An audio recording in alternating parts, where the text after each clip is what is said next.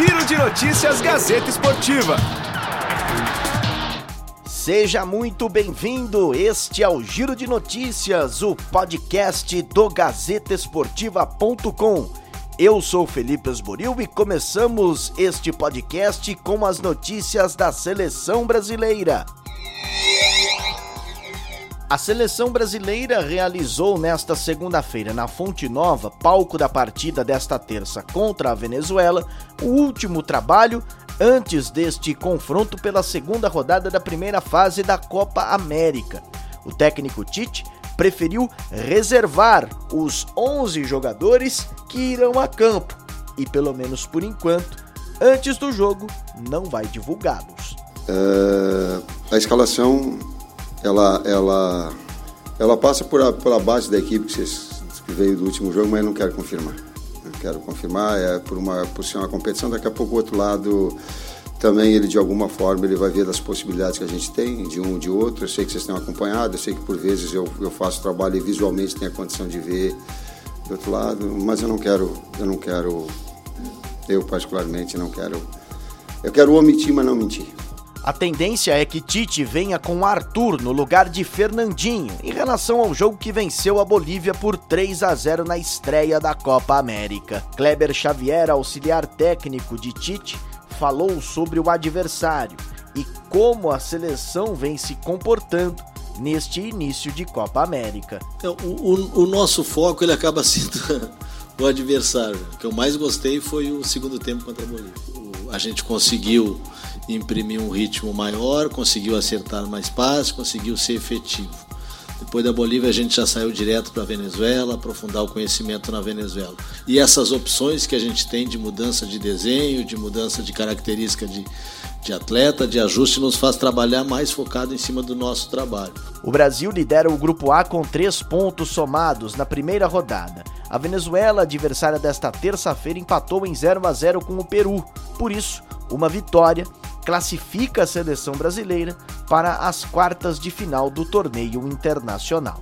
O Brasil deve entrar em campo com Alisson no gol, Daniel Alves, o capitão, Marquinhos, Thiago Silva e Felipe Luiz, Casimiro e Arthur, Felipe Coutinho, David Neres, Richarlison e na frente Roberto Firmino.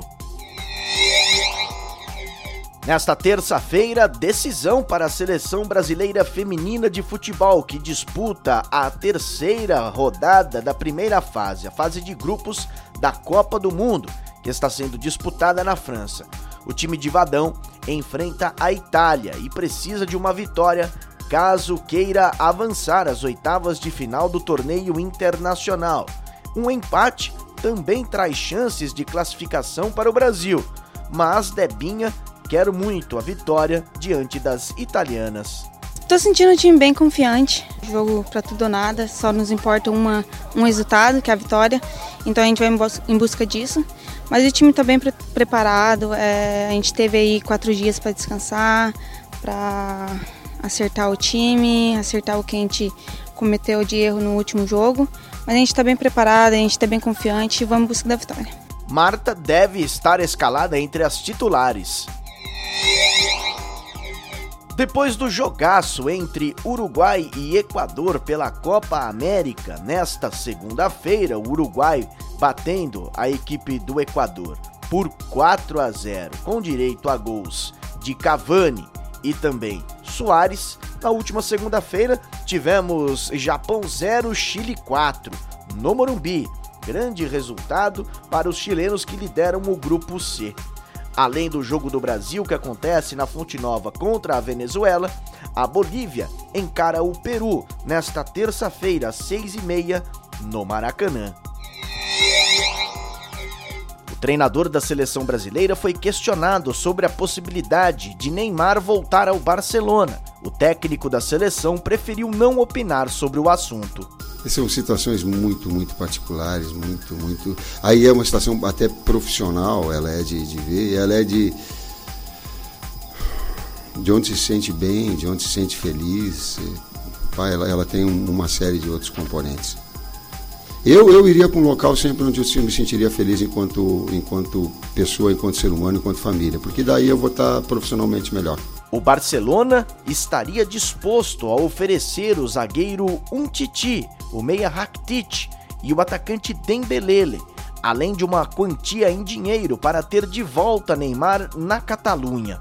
O Paris Saint-Germain, por sua vez, estaria vendo a possibilidade de negociar o brasileiro com bons olhos. O presidente do Paris Saint-Germain, Nasser Al-Khelaifi, garantiu que não quer mais nenhum atleta no elenco com um comportamento de popstar. Fora da Copa América e se recuperando de uma lesão no tornozelo, Neymar curte as férias, em meio à acusação de estupro feito pela modelo Nájela Trindade. Na semana passada, o jogador compareceu à sexta Delegacia de Defesa da Mulher em Santo Amaro, na Zona Sul de São Paulo, para prestar depoimento. Na manhã desta terça-feira, o jogador Rodrigo E. Santos foi apresentado pelo Real Madrid. Aos 18 anos, ex-jogador do Santos foi negociado por 45 milhões de euros e chega confiante, já falando espanhol. Fala Madrid. Rodrigo assinou contrato com o Real Madrid até 2025. Eu sou Felipe Osboril e este é o Giro de Notícias. Fique sempre muito bem informado no site gazetesportiva.com, muito além dos 90 minutos. Giro de Notícias Gazeta Esportiva.